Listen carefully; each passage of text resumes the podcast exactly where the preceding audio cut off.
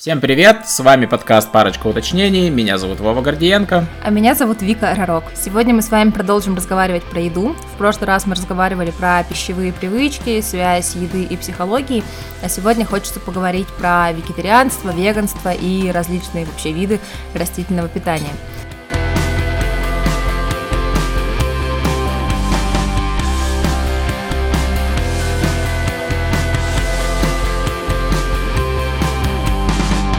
Я могу сказать, что мы около полутора лет вегетарианим. А в датах я всегда путаюсь, поэтому ну, полутора лет плюс-минус.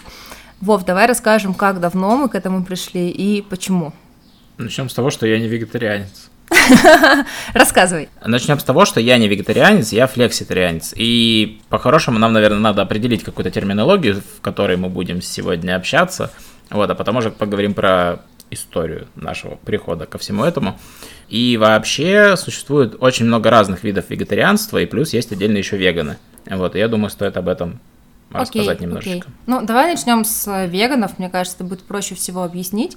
Веганы – это люди, у которых нет продуктов животного происхождения вообще, в принципе, в их жизни. То есть это не только про питание, это скорее про философию, которая соответствует их стилю жизни, то есть они не едят там ни мясо, ни рыбу, ни молоко, ни мед, ничего такого, плюс у них в одежде тоже нет ни меха, ни кожи, ничего. Вот все, что связано с животными, с их эксплуатацией, в жизни веганов этого нет. Да, то есть, э, если вы хотите отличить вегетарианца и вегана, то вегетарианец сможет взять яйцо на завтрак, например, или попить молока. А веган этого делать не будет Но опять же, есть вегетарианцы, которые не едят мясо и молоко. Сейчас очень сложно, на самом деле, будет. Мне кажется, мы в занудство ушли. Но окей. Есть а, ова-вегетарианцы, которые едят яйца. Есть лакто-вегетарианцы, которые пьют молоко и употребляют молочку. Есть ова-лакто-вегетарианцы. То есть тут очень много разновидностей. Вот Вова, например, флекситарианец. Это тоже разновидность такого а растительного питания, но я уже вегетарианством не могу это назвать. Да, это сложно назвать вегетарианством, потому что в крайнем случае человек, который называет себя флекситарианцем, может поесть даже мясо. Но в целом это те люди, которые стремятся максимально в своей жизни перейти к растительному питанию, насколько это возможно. Но при этом придерживаются концепции, что если ничего другого нет, сегодня у меня такая ситуация, и сегодня я пью молоко. Или там сегодня я немножко курицы поел. И э, это так и называется, типа флекситарианец. Ты стремишься к тому, чтобы быть максимально, максимально в растительном питании, но при этом понимаешь, что иногда ты можешь себе позволить что-то другое. Давай вот, вот на этом остановимся. Хорошо. А, просто я очень часто встречаю людей, которые слабо понимают, что такое вегетарианцы, потому что ты можешь прийти и сказать, что ты вегетарианец, и тебе скажут, ну, у нас рыба есть. Вегетарианцы не едят рыбу. Рыба это живое существо. Вегетарианцы не едят живых существ вообще никогда. Рыбу едят пескетарианцы, то есть люди, которые отказались от мяса, но остались э, на рыбе. Именно. Возможно, меня можно назвать чикентарианством. Я не ем рыбу и никаких морепродуктов, я не ем красное мясо, но я иногда ем курицу. Я плекситарианец, который кушает курицу раз в пару месяцев. Ну что, теперь, когда мы разобрались с занудной матчастью, я думаю, что мы можем поговорить про наш путь, как давно, почему мы к этому пришли. У меня на самом деле стремление к переходу на растительное питание началось несколько лет назад. Э, я пять лет назад стала экологисткой, начала жить без мусора и постепенно начала узнавать о том, как сильно наш образ жизни привычный влияет вообще на разные экологические аспекты. И я узнала, что от мяса есть большой углеродный след. Ну, я сейчас буду говорить простым языком. Там коровы пукают, и их пуки, по сути, это метан, который нагревает нашу планету, ускоряет ускоряет климатические изменения, а для нас это грозит тем, что будет голод, будет нищета, будут климатические беженцы, будут много катастроф, типа торнадов, торнадо, наводнений и всего такого. И меня это отчасти пугало. А, и я понимала, что мне хочется сократить свой мясной рацион просто для того, чтобы чуть больше заботиться о нашей планете и сделать ее пригодной для своей старости. И я начала практиковать понедельники без мяса. Это было еще, мне кажется, в 2018 году. Я помню, что я работала в офисе, и я ходила на обед и выискивала себе всякие опции, что же я могу поесть без мяса. И поначалу это было для меня такой диковинкой, потому что, ну, всегда у меня была какая-то, не знаю, там, крупа, макарошки кусок мяса, курицы, рыбы, чего-то такого. И я так жила, наверное, вот э, в понедельника безмясочном образе жизни несколько лет, мне кажется, года два. А потом, ну, ты просто к этому привыкаешь. Для меня стало нормой то, что я могу найти себе разные растительные опции, и я поняла, что это вкусно. Потом я помню, что я начала читать книжку Харари, которая называется Homo Deus, и там была глава про животноводство, и помню, как увидела картинки, как в стойло стоят свиньи э, в очень-очень узких клетках, то есть настолько, что они могут там лечь и встать, а повернуться они не могут. И меня так пронзила эта картинка, я помню, что я даже проревела весь вечер, и я вышла к Вове и сказала, Вов, у нас вот там пара кусков в морозилке лежит, нужно их доесть, и на этом мы прекращаем готовить мясо. То есть я не говорила, что там Вова тоже прекращает есть мясо. Просто я для себя сделала выбор, что вот моя точка, моя история с мясом заканчивается здесь, и дальше я вступаю в новую жизнь. Э, я тут хотел бы добавить, что если пуки коров кого-то не убеждают, потому что это звучит типа забавно, хотя метан реально очень сильно нагревает атмосферу в 4 раза сильнее, чем СО2, кстати. Я тут э, хотел бы тогда в более простую и понятную для людей, на мой взгляд, сторону пойти, сколько воды тратится на то, чтобы просто вырастить один организм, который потом забьют на мясо. Это колоссальные суммы, то есть организму нужна еда, зерно, трава и все что, все что угодно, то, что мы сами могли бы есть на самом деле, и гораздо меньше на эту энергию потратить. Но мы решаем, что мясо для нас это вкусно, и поэтому еще и дополнительно целый организм выращиваем, который живет, развивается, потребляет много всего, просто чтобы покушать стейк в какой-то момент. Ну, на мой взгляд, это крайне расточительно по отношению к планете. Ну и это мы еще даже не затрагиваем этическую сторону, там, про то, что каждая жизнь ценна. Да, что касается меня, то первое, от чего я отказался, да, я помню этот момент, мы отказались от готовки а, любых мясных блюд дома. То есть какое-то время мы жили в формате, что если вдруг там попадется мясо где-то, ну, его можно поесть, но дома мы его не готовим, и дома мы такое не едим. А, с моей точки зрения, первое, от чего я отказался, это была рыба. Это было весной, через полгода после того, как мы отказались от мяса. Началось все с того, что мы посмотрели фильм «Морской заговор». Мне не очень нравится его российское название. И там рассказывается про рыболовство очень глубоко, на мой взгляд, рассказывается про то, как вообще рыболовство работает, что там происходит э, и какие условия труда на рыболовных кораблях и что происходит с рыбой, конечно же. Меня очень впечатлило то количество рыбы, которое на самом деле вылавливается сейчас из океана. Это запредельные значения – и если мы будем так продолжать, то, скорее всего, где-то к 2050 году океан может, ну, практически опустеть. Имеется в виду, что промысловой рыбы практически не останется. Это, как и с животноводством, индустрия, которая убивает саму себя э, вот этим неустойчивым выловом когда рыба вылавливается больше, чем популяция способна восстановить. Я помню, что мы с тобой впечатлились на самом деле этим видео и решили тоже доесть ту рыбу, которая у нас уже была, чтобы просто не выбрасывать ее, и тоже перестали. Забавно, что, кажется, в этом же году, через несколько месяцев, мы поехали на Сахалин, который славится тем, что это, не знаю, там, родина морепродуктов, и на каждом углу там рыба-рыба, экскурсии с рыбалками, экскурсии на заповедное озеро, где нельзя рыбачить, но мы выловим для вас устриц, устрицы и покормим вас. Вот такая деликатесная экскурсия. Да, это забавная штука, потому что там же пишется, что это охраняемое озеро, откуда нельзя ничего вылавливать вообще. И прям там же, в этом же тексте, пишется о том, что мы вот выловим сами руками и поедим каких-то вот э, устриц. Что еще связано с Сахалином, и то, что произвело большое впечатление ну, лично меня, это тот факт, что мы поехали во время нереста горбуши, и мы просто видели, как ее вылавливают. Как это происходит? По сути, что делает горбуша, чтобы размножиться? Она из моря заходит в реки, в очень мелкие, бурные горные речки, и погибает просто тысячами, пытаясь добраться до безопасного для нереста места. По сути, мы видели, как горбуша перепрыгивает через небольшие водопады, как э, она идет против течения в местах, где сама глубина меньше, чем размер горбуши, то есть она практически по воздуху уже плывет. Она прям на камнях прыгает, сдирает с себя чешую и преодолевает огромные препятствия для того, чтобы пойти на нерест. Да.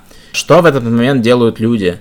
Люди перекрывают русло крупных рек полностью сетями, и вся рыба, которая идет на нерест, абсолютно вся попадает в эти сети. В первую очередь это делается не для добычи самой рыбы, а для добычи икры, которая сейчас внутри рыбы находится.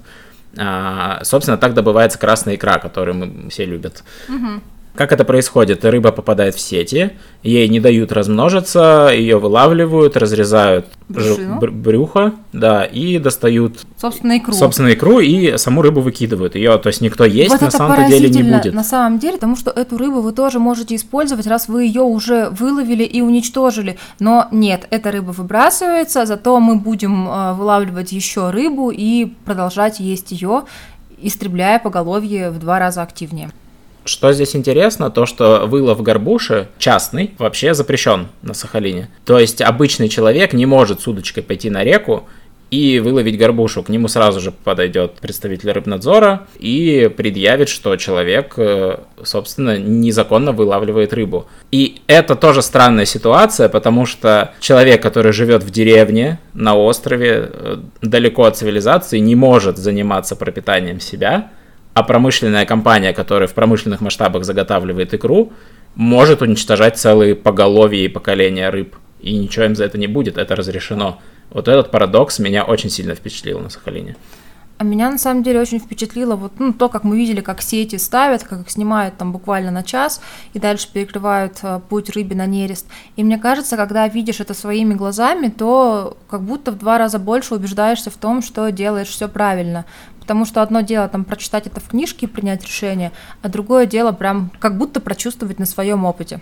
Третье, что тут хочется обозначить именно в истории про Сахалин, у рыбы есть сезонность. И в какой-то момент вылов какой-то рыбы становится слишком невыгоден, потому что она дешевеет. Вот идет сезон, рыба дешевеет, и, и эту рыбу дешевле оставить где-то гнить, чем транспортировать из места вылова к там, заводу или чему-то еще. И в итоге очень много рыбы просто выбрасывается ни для чего просто на помойку. И это не значит, что люди просто вылавливают ее и такие, о, ужас, какой это рыба. Нет, просто когда ты перекрываешь сетью реку, ты не можешь знать, какая рыба тебе туда попадется. Туда попадается вся живность, которая через эту реку проходит. Понятное дело, что там не только горбуша существует.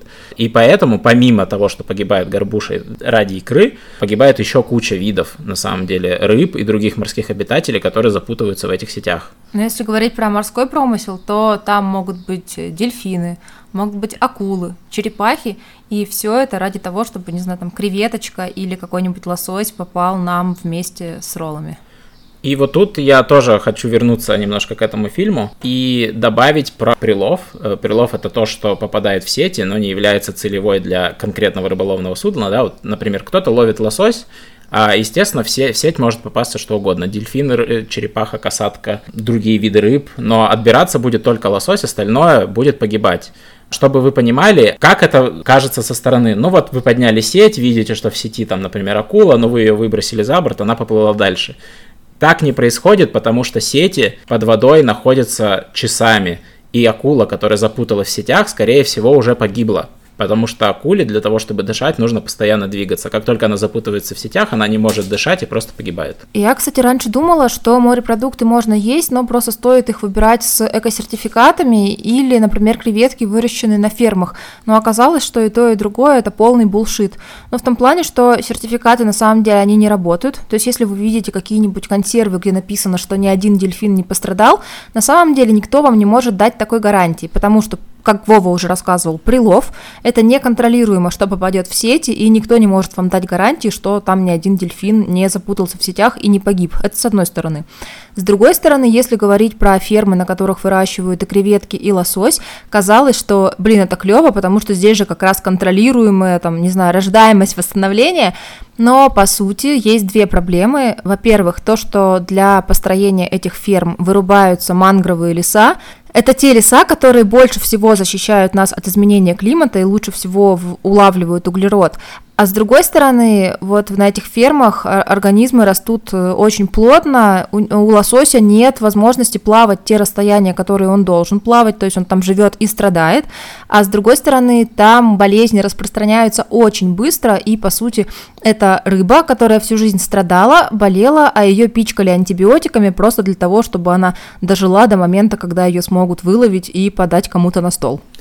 Да, можно даже отличить лосось, который был э, выловлен э, в естественной среде, от э, лосося, который выловили на ферме, потому что мясо лосося на ферме, оно будет гораздо бледнее, просто из-за того, что он ну, почти всю жизнь болел на самом-то деле и жил в очень тесном пространстве с кучей других рыб. В этой индустрии еще существует лицемерие, со стороны общества в целом, а когда люди ужасаются китобойному промыслу, который до сих пор существует, например, в скандинавских странах и в Японии – Большинство стран подписали договор о запрете китобойного промысла, то есть ты не можешь вылавливать китов и не можешь вылавливать дельфинов. В общем, большинство морских млекопитающих. А если только ты не представитель там коренного какого-то народа, который только за счет этого и выживает. И некоторые страны Скандинавии и Япония такой договор не подписала, и многие ставят им в вину то, что они какое-то количество дельфинов, э, китов э, все-таки вылавливают. Особенно меня в этом плане впечатлила история вот этого традиционной охоты на дельфинов в Исландии, когда дельфины загоняются в, узкую, в узкий фьорд и там забиваются. Это очень страшное и кровавое зрелище, и действительно много дельфинов погибает. Но в чем здесь лицемерие? В том, что мы просто не видим, что гораздо больше китов и гораздо больше дельфинов погибает просто от рыболовного промысла. То есть человек, который сидит и ест суши с лососем и рассуждает о том, какие японцы плохие, потому что убили какое-то количество дельфинов, лицемерит, потому что ради этого лосося было уничтожено еще больше дельфинов, потому что их огромное количество попадает в сети и погибает. В сетях французских рыболовных компаний погибло гораздо больше дельфинов, чем за весь год уничтожается э, китобоями Исландии, например. Мне кажется, это отличный момент перейти к вопросу про шейминг и пролезть в другую тарелку. Я сейчас объясню, что я хочу сказать. Вот ты сейчас говоришь про то, что лицемерие есть рыбу и обвинять японцев или исландцев, но чаще всего к веганам, там, вегетарианцам такое отношение, что они как раз как будто шеймят тех, кто продолжает есть мясо. Вот расскажи, как ты об этом относишься. Ну, с моей точки зрения, на уровне индивидуальном вообще не важно, кто что ест. Это дело лично каждого человека. То есть, когда ты подходишь к какому-то определенному человеку и начинаешь ему задвигать про то, что он нехороший человек, потому что стейк кушает, это... Это нарушение личных границ как минимум. Да, да, то есть ты лезешь в чужую тарелку. В чужую тарелку лезть нельзя. По-хорошему, об этом стоит разговаривать только когда это выходит на какой-то общественный уровень когда ты в целом говоришь, что вот веганов полпроцента условно, угу. а людей, которые едят мясо, их 99,9%, и из-за этого очень сильно э, страдает планета, и плюс еще огромный вопрос того, что люди продолжают эксплуатировать своих соседей по планете. И вот в этом ключе разговаривать об этом можно, но ты не избежишь при этом все равно э, разговоров о том, что ты, ну, шеймишь людей, которые едят мясо. Ну, и да. тут граница тонкая. Я могу сказать, что я замечаю, что ко мне в тарелку пытаются частенько залезть, э, типа, вот шашлычок, возьми кусочек, ничего не изменится, или, ну, поедешь на Сахалин, ну, рыбки-то надо попробовать, ну, Вик, ну, надо. Это с одной стороны. Но я, с другой стороны, я понимаю, что я не настолько в белом пальто, что я такая, о, ешьте, что хотите. Сейчас объясню. Вы действительно можете есть, что хотите. Если вы едите мясо рядом со мной, я вам ничего не скажу. Но я не могу не подумать, например, э, есть человек, я не буду показывать пальцем, который говорит, ой, да, мне так жалко животных, прям вообще не могу. Вика, какая ты молодец, Вова, какой ты молодец, что вы вот едите все растительное, и мы, например, можем собраться вместе где-нибудь в кафешке, и человек заказывает себе там, а мне, пожалуйста, куриные котлетки, мне там салат там еще с каким-нибудь мясом, и я такая, как у тебя в голове сочетается? Ты минуту назад говорил, какие вы молодцы, что вы не едите ну, животных, и тут же сам, сама ешь этих животных. Вот в этот момент я могу плохо подумать про человека, я, я не идеальна, но лезть и говорить, скорее всего, я не стану. Ну, сейчас я не говорю про это. Тут очень сложный вопрос в том, что важно вообще никого не обвинять ни в чем, на мой взгляд. Просто потому что если ты встал в позицию «я в белом пальто, я веган, молодец», и, ну, у тебя просто не будет сторонников. Не каждый может прямо сейчас от чего-то отказаться. Не каждый может действовать так, как ты действуешь. Все люди разные. И если кто-то делает хоть что-то, например, просто по понедельникам ест только растительную пищу, да, или на выходных отказывается от э, мясных блюд, он уже делает хороший вклад, на мой взгляд. Ну вот я и стараюсь транслировать там в своем блоге и в принципе в своей жизни такую тему, что маленькие шаги это хорошо. Я самопровозглашенный амбассадор понедельников без мяса. Я считаю, что это очень клевая практика. Даже если вы совсем не готовы отказаться от мяса, то вы можете его хотя бы сокращать, и это будет уже круто пока что я предлагаю перейти к теме и поговорить, почему мы не веганы, и считаешь ли ты вот сейчас флекситарианство или вегетарианство каким-то промежуточным этапом, или это твой постоянный лайфстайл? Очень сложный вопрос, и мне кажется, после того, как мы это запишем, нас будут не любить с обоих сторон. Мясоеды будут говорить про то, что мы их шеймим, а веганы будут говорить про то, что мы шеймим их. Но я просто скажу в любом случае свое мнение по этому поводу. А что касается, почему мы не веганы, у меня ответ супер простой мне реально сложно отказаться от многих вещей. То есть даже про мясо и про рыбу я понимаю, что они вкусные. Я до сих пор думаю про то, что и мясо, и рыба вкусные. Мне нравится запах шашлыка. Я не буду никогда его есть, но когда я иду мимо мангала, и там жарится мясо, я буду считать, что это вкусный запах. То есть я вот не могу отрицать, что мясо вкусное или рыба вкусная. Я просто сознательно от них отказался. И все, но я по-прежнему помню, что я любил суши очень сильно, роллы с рыбой, и это было мое любимое блюдо, и всегда это ел. Сейчас я не могу представить, чтобы я поел рыбу вообще никак, ни в каком виде но при этом я могу понять, что да, вот она вкусная, и многие люди не могут отказаться от рыбы, потому что она вкусная. То же самое у меня с некоторыми видами блюд, от которых я не могу отказаться, просто потому что считаю вкусными, например, сыр. Я очень mm-hmm. люблю сыр, и мне очень сложно от него отказаться, хотя я понимаю, что это все еще животноводство, очень неэкологично, и молоко, которое требуется для сыра, как правило, это очень неэтичное производство, потому что телят отнимают от матери. Матери искусственно стимулируют э, вымя, чтобы молоко продолжало течь. Ну, в общем, это очень жестокая индустрия по отношению к живому организму. Но отказаться от сыра мне при этом очень сложно. Я просто осознаю, что это не очень хорошо по отношению к другим живым существам и принимаю свою часть ответственности. Угу.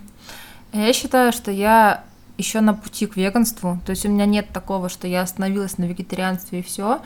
Но у меня сейчас э, в рационе, получается, в чистом виде бывают там сыр и творожный сыр, и в составе каких-то блюд бывают там яйца, молоко. Ну, например, я могу в кафешке заказать какое-нибудь пирожное, а тесто наверняка делается с добавлением там яйца и молока. Иногда еще творог, кстати, бывает в моем рационе.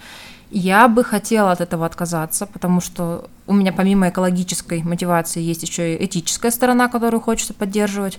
Но, если честно, мне вот сейчас сложно. То есть я делаю максимум того, что я могу. Я понимаю, что у меня сейчас питание не самое лучшее в плане того, что его хочется сбалансировать, э, хочется настроить какую-то систему там, планирования меню, а мы полгода назад переехали, и у нас быт вообще порушился кардинально.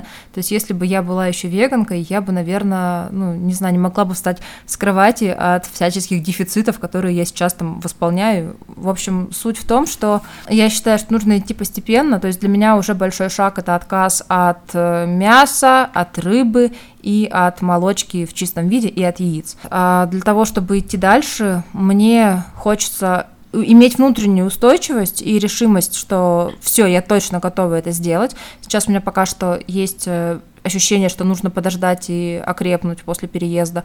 А с другой стороны, мне очень хочется, чтобы развивалась инфраструктура, потому что когда мы приезжаем там в какие-нибудь новые места и в города, то не всегда просто найти даже просто вегетарианские опции. Я могу рассказать на примере моей поездки в Казахстан, где я несколько дней буквально голодала, потому что я жила в каком-то неудачном районе, где вокруг были одни шашлычные, и наверняка из того, что я могла там найти, это была просто картошка фри, от которой уже просто подташнивала. И пока я не нашла там две доставки вегетарианских э, блюд, я просто голодала и страдала, и мне кажется, я чуть не плакала, когда наконец-то мне приехала веганская сосисочка, гречка, суп, макарошки, что-то вот такое, что я смогла нормально поесть. Собственно, это одна из причин моего флекситарианства. Я просто понимаю, что к полному веганству ты приходишь, преодолевая свой комфорт, потому что в мире не существует такой инфраструктуры, чтобы веганы чувствовали себя сейчас комфортно, к сожалению. Вообще в идеальном мире хотелось бы, чтобы преимущественно вся еда была веганской, но уж если ты хочешь чего-то другого, то вот, пожалуйста, ну, ты можешь выбрать. Почему я так считаю? Потому что веганскую еду могут есть все. Независимо от твоего типа питания, веганская еда тебе подойдет. Потому что вряд ли есть люди, которые там говорят, что они не едят Картошку с грибами картошку, жареную. Картошку, ну, не, ну, есть люди, которые могут не любить картошку или грибы просто не любить.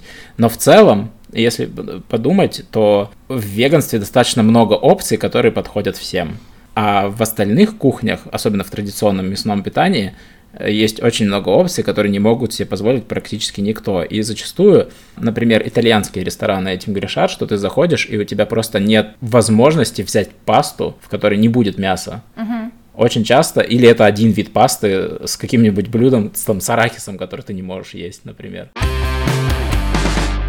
Давай поговорим про то, как в путешествиях. Мне кажется, достаточно сильные изменения в нашей жизни, что раньше мы ездили в путешествия и не могли найти еду просто потому, что мы тупили перед новыми кафешками, и когда у тебя огромное разнообразие заведений, ты такой теряешься, не можешь понять, куда идти. А сейчас есть шанс, что мы зайдем, а внутри будет нечего поесть, и наш поиск будет длиться гораздо дольше. Один из лучших выходов в этом плане, я считаю, это планирование, чем мы, собственно, и занимаемся перед любой поездкой. То есть, если раньше мы планировали, там, какие места мы хотим посетить, на каком транспорте ехать, сколько это все будет стоить, э, ну, в общем, какая-то вот такая логистика, то сейчас мы еще стали планировать, э, э, где мы будем есть.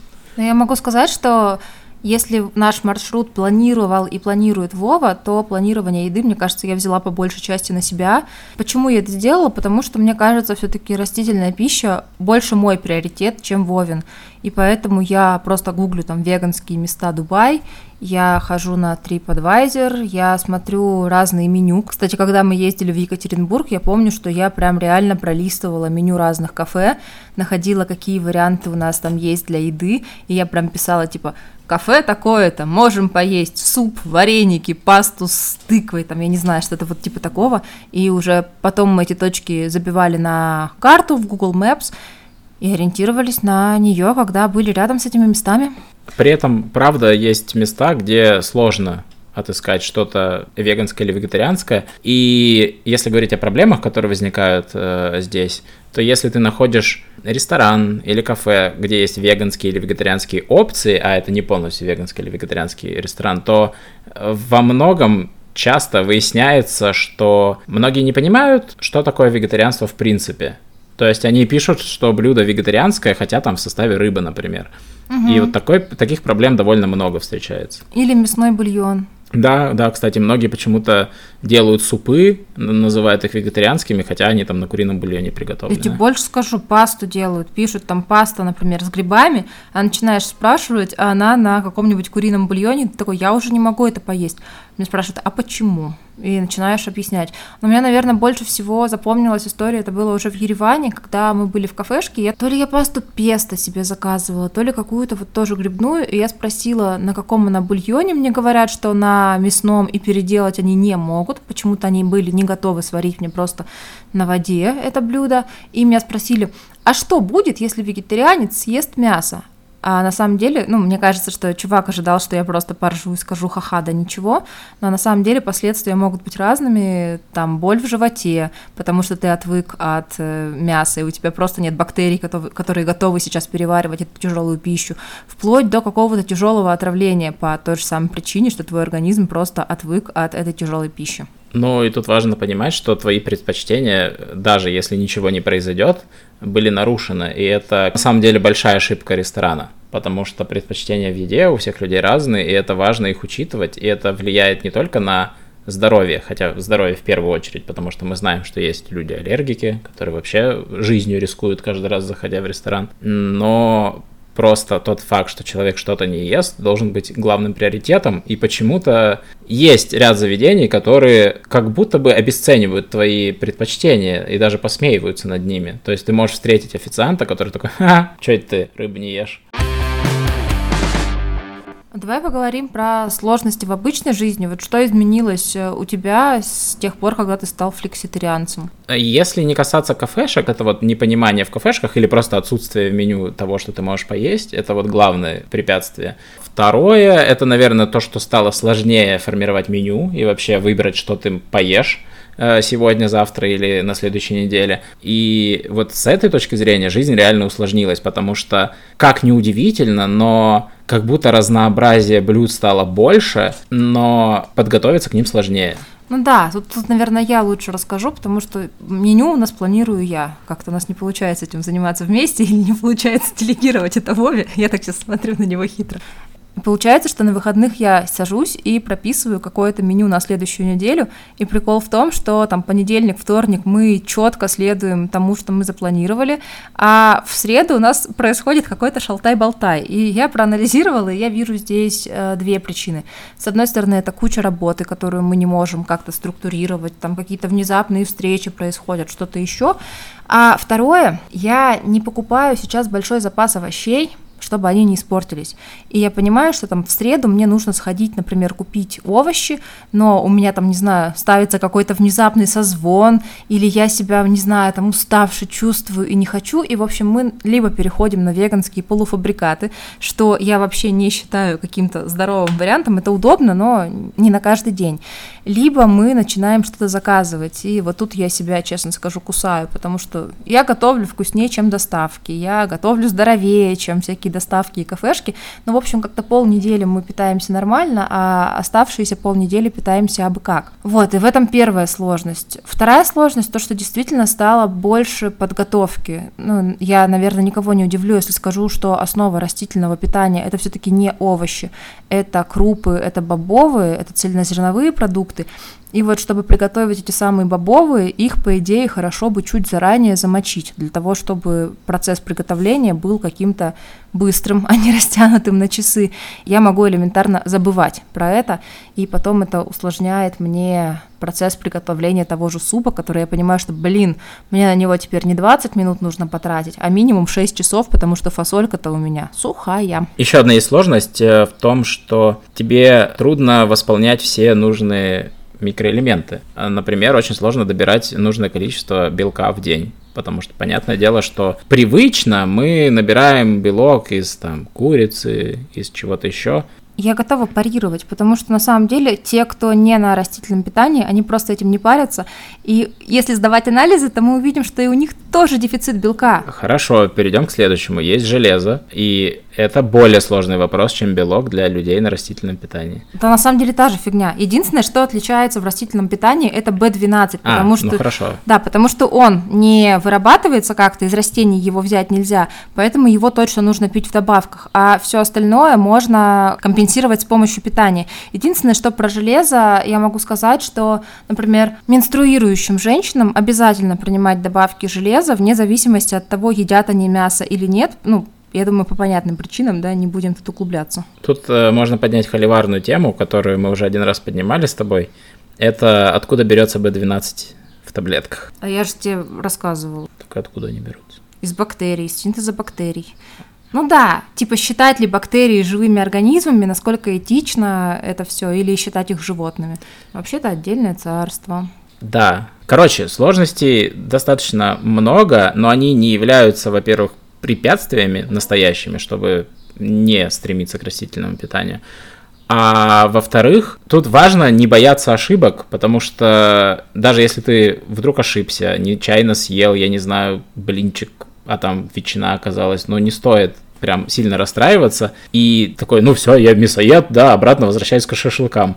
Но нет же, ты просто, ну, продолжишь свой образ жизни дальше и дальше продолжишь стремиться к растительному питанию. Но что-то такое случилось, но пока у нас вот вся индустрия заточена на то, чтобы, ну, культура была мясной. Поэтому такие ошибки будут случаться, но не стоит из-за этого прекращать свое стремление к этичному и экологичному питанию. Вов, Вов, а расскажи, какие у тебя фейлы были? Я знаю, что они были.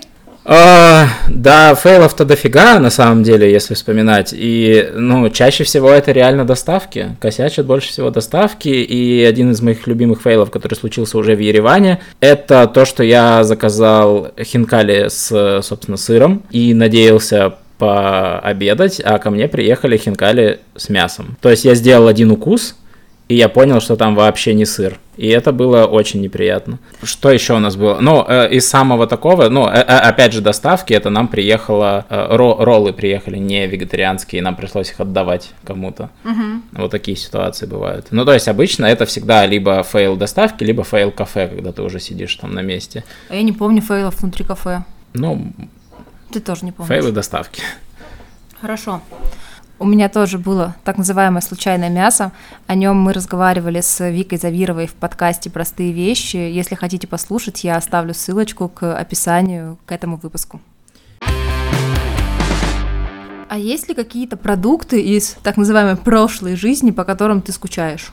Мне иногда грустно, что я больше не попробую какие-нибудь роллы прикольные. Я думала, ты скажешь про местную кухню. Это не то, что я скучаю с прошлой жизни, это в целом я чувствую, что как будто бы я что-то теряю, когда я еду в поездку и не могу поесть местную кухню, потому что в большинстве стран, к сожалению, местная кухня очень сильно завязана на чем-нибудь мясном. Это, ну, например, если страна около моря, да, то там по-любому будет куча морепродуктов, а я не ем морепродукты, и в итоге я упускаю большой пласт культуры. Вот я снова поеду в Японию, и я там, наверное, что-то буду упускать из-за того, что э, я не ем рыбу. Э, То же самое там с Норвегией, Данией и там другими странами, у которых морская культура питания. Я понимаю, что по некоторым продуктам я, наверное, скучаю. Ну вот Вова рассказал, что его привлекает запах шашлыка. Меня тоже, хотя если я начинаю задумываться, типа, блин, это горит чья-то плоть. Но я помню, что да, шашлык это вкусно. Но самый, наверное, как это называется, guilty pleasure в том, что я скучаю по колбасе.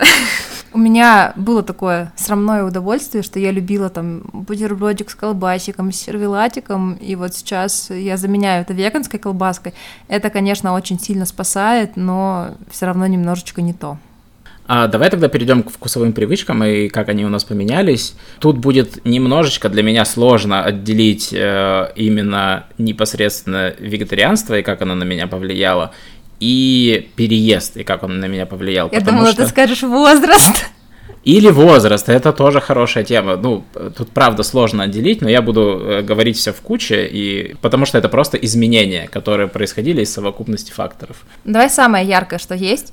Я начала есть томаты. Ну, то есть мне 31 год, и я не ела помидоры до 30 лет, потому что меня от них тошнило. Я в прошлом выпуске про еду немножечко затрагивала про то, что вот мои вкусовые рецепторы подстроились, томаты не стали моим топовым блюдом, но я там могу съесть бургер, не вытаскивая из него помидору. У меня так с брокколи. Я никогда не любил брокколи, мне это казалось просто зеленой водой в форме деревца маленького, и я вообще не мог их есть. А сейчас я с огромным удовольствием могу взять салат с брокколи, с огромным удовольствием могу взять суп с брокколи, и мне будет очень вкусно. Это недавнее изменение, и оно очень сильно меня как бы воодушевило на самом деле, потому что не стоит бояться, что тебе вдруг окажется нечего есть, потому что организм поменяет свое предпочтение, и ты сможешь есть то, о чем ты раньше даже вообще понятия не имел.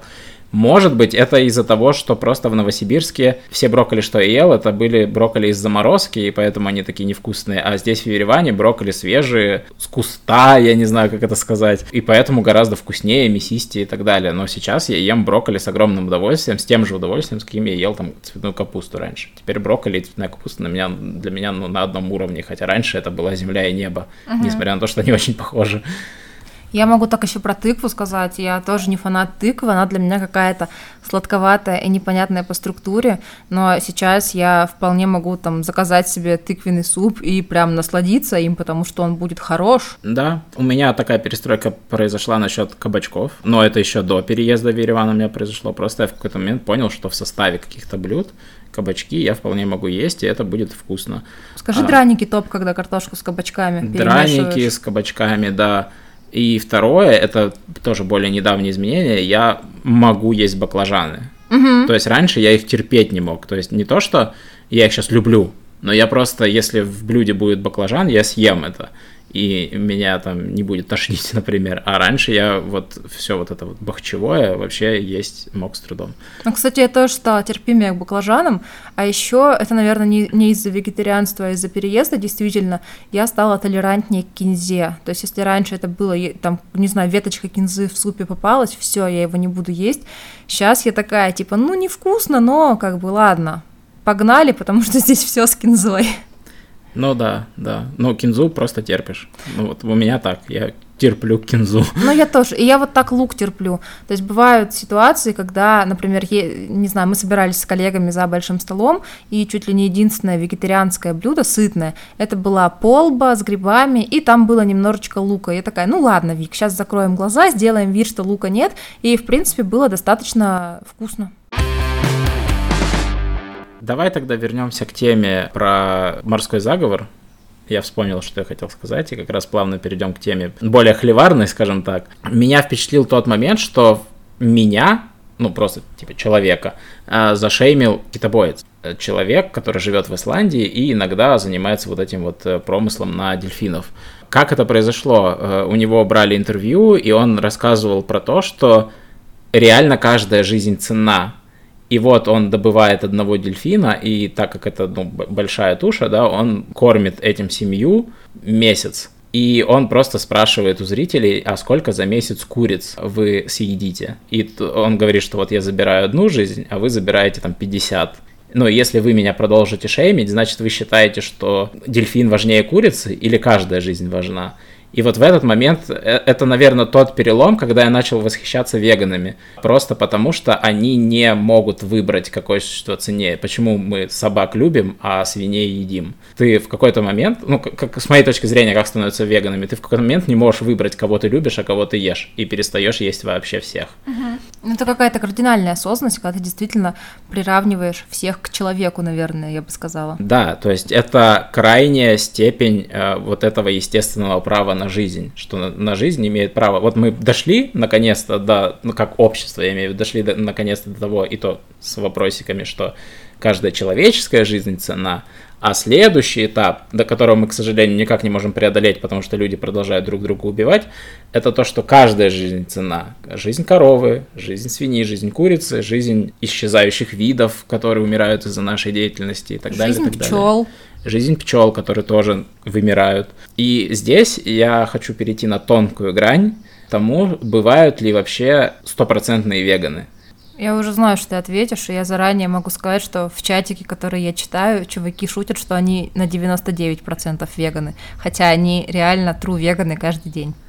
Да, и они правы, по сути, потому что нельзя стать веганом на 100%. Почему у меня такое впечатление? И я понимаю, что многим веганам эта мысль не нравится. Я, я ее понимаю, почему она не нравится. Это как вот тот хейт, который сыпется на экологистов, что иди жить в лес. Вот это вот радикальность, что если ты не пользуешься электричеством, если ты считаешь, что СО2 так опасен. И вот тут, как бы, когда веган говорит, что вот он веган и вообще из-за него никто не помирает, он, он немножко лицемерит. Просто потому что добыча бензина и производство бензина приводит к смерти животных. Сто процентов. Потому что ради скважин, ради выработок вырубаются леса, выжигаются леса. Загрязнение, которое несет за собой нефть, уничтожает целые виды. Я недавно читала книжку «День, когда мир перестал покупать», и там описывалось про то, как по-моему, пастбища выжигаются, и много зверей теряют места своих обитаний, но и погибают, к сожалению. И про лесопилку, про то, что деревья срубают, а в деревьях есть дупло, это чей-то дом, и, возможно, зверек не покинул свой дом. Это было пипец как больно, и мне кажется, у меня сейчас даже слезы подкатывают. Да, при том, что есть довольно много видео, как там срубается дерево, а из пня вылазит енот и вообще не понимает, что происходит. Ну, по сути, уничтожается его дом. И здесь я просто хотел добавить, что я видел, например, интервью фермера, который довольно жестко высказывался о веганах, в том плане, что мы, городские жители, даже не представляем, что, на что ему приходится идти, чтобы э, на наш стол попал тот обед, к которому мы привыкли, чтобы к нам морковка попала, чтобы к нам свекла попала, чтобы к нам картошка попала. Он говорит, вы не представляете, сколько приходится бороться с кротами, с крысами, с мышами, с зайцами, с кроликами, вот с огромным количеством диких зверей, не говоря уже о насекомых даже, э, которых тоже, ну, просто уничтожают в огромных количествах, чтобы морковь оказалась у нас в блюде. Короче, всех потенциальных потребителей овощей. Да, это первое. Второе, что меня впечатлило, это то, что существует принудительное опыление. То есть, вот, например, э, веганы не едят мед, по понятным причинам, потому что мед отбирается у пчел, это эксплуатация пчел. Тут можно понять, и это, ну, я думаю, легко каждому человеку понять, что вот если ты что-то у кого-то крадешь, это эксплуатация. И так по-хорошему делать нельзя, поэтому мед у веганов под запретом. Но оказывается, что пчелы существуют не только для добычи меда в индустрии, я имею в виду, но и для того, чтобы принудительно опылять некоторые растения. Если у вас на столе есть миндаль, то очень большая вероятность того, что он вырос только благодаря тому, что кто-то взял пчел, принудительно привез их на эту плантацию и ну, по сути, заставил их опылять миндаль. А штука с миндалем в том, что он дает очень мало пищи самим пчелам. То есть они, конечно, медаль опылили, но сами получили недостаточно питательных э, веществ, чтобы, например, э, сделать потомство. Ну и второй момент, то, что вот когда свозят все, всех пчел на одну плантацию, получается, что пчелы обмениваются болезнями, и очень часто у пчеловодов происходит мор их поголовья пчел как раз после вот этих вот экспериментов с моноопылением миндаля. Да, и по сути, мы идем, мы стремительно даже, скажем, двигаемся к тому, что пчелы потихонечку вымирают, и пчеловоды из людей, которые поставляют нам мед, превращаются в людей, которые просто хотя бы стараются сохранить популяцию. То есть там дело уже не столько в меде вскоре будет, и мед, возможно, исчезнет с наших прилавков вскоре, а сколько в том, чтобы просто сохранить популяцию пчел, потому что без пчел мы лишимся огромного количества растений, начиная там от кукурузы, заканчивая миндалем тем же. И к чему мы это все? Ну, к тому, что не существует стопроцентных веганов, к сожалению. Ну, здесь я соглашусь, но мне очень хочется свести к тому, что ни в коем случае не обесцениваю деятельность всех веганов. Я на самом деле восхищаюсь людьми, которые смогли отказаться от продуктов животного происхождения вот на максимальный уровень, как я считаю. И, если честно, мне мечтается, что наш мир будет все больше и больше становиться веганским в плане не только еды, но и, например, в плане одежды, потому что используют кожу животных там для тех же не знаю, там, шуб для обуви. Хотя уже сейчас существует очень много веганских альтернатив. Например, из грибов делают такую искусственную кожу, из нее делают там кеды, босоножки, сумки. Из кактусов тоже делают кожу. И эти материалы, они прочные, классные, и здорово, что для них, ну, практически никто не умер. Давайте вот эту вот звездочку мы здесь все-таки оставим. Я тут согласен, что веганы это те люди, на которых остальному человечеству, по сути, стоит равняться. Это вот а веганы те люди, которые дошли до, говоря языком моим, они прокачались до максимального уровня в экологичности и в этичности в плане, в первую очередь, еды, а во вторую одежды и вообще образа жизни. И здесь, конечно, они достойны всяческого восхищения. И тут я хотел бы значить, что не стоит обесценивать шаги людей, которые, например, только начинают, и их путь до веганства будет долгий. Вот мой путь до веганства будет долгий, наверняка.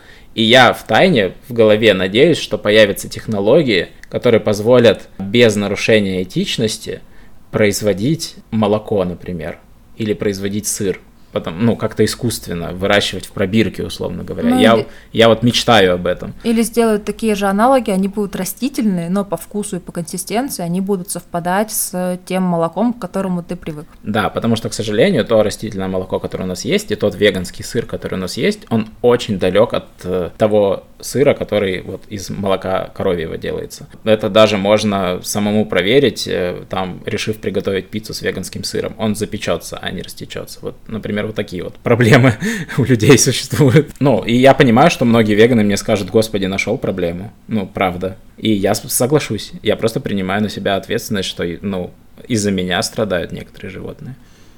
Ну что, вот на этой ноте, когда мы побесили всех и мясоедов, и веганов, я думаю, что мы будем потихоньку заканчивать. А закончить мне хочется, наверное, подытоживанием того, о чем мы говорили, что растительное питание это вкусно, это не страшно, Наш организм очень адаптивен и способен подстраиваться вообще к разным условиям, и мне кажется, что за веганством все-таки стоит наше будущее, потому что мы уже сейчас стоим на пороге климатического кризиса, и если мы хотим, чтобы человечество выжило, то нам придется делать вот такие вот шаги в сторону этичности и экологичности. Знаешь, о чем мы не поговорили, и по-любому будут вопросы к нам от э, слушателей или там в других соцсетях. Это, а что с животными? Вот у тебя собака, а ты веган. Что тогда делать? Это, по-моему, ну, интересная тема. И я могу сказать, что у нас запланирован в будущих подкастах как раз выпуск про животных, поэтому подписывайтесь на наш подкаст, ставьте лайки, пишите в комментариях, и мы обязательно на основе ваших комментариев запишем выпуск про животных. Пока. Пока.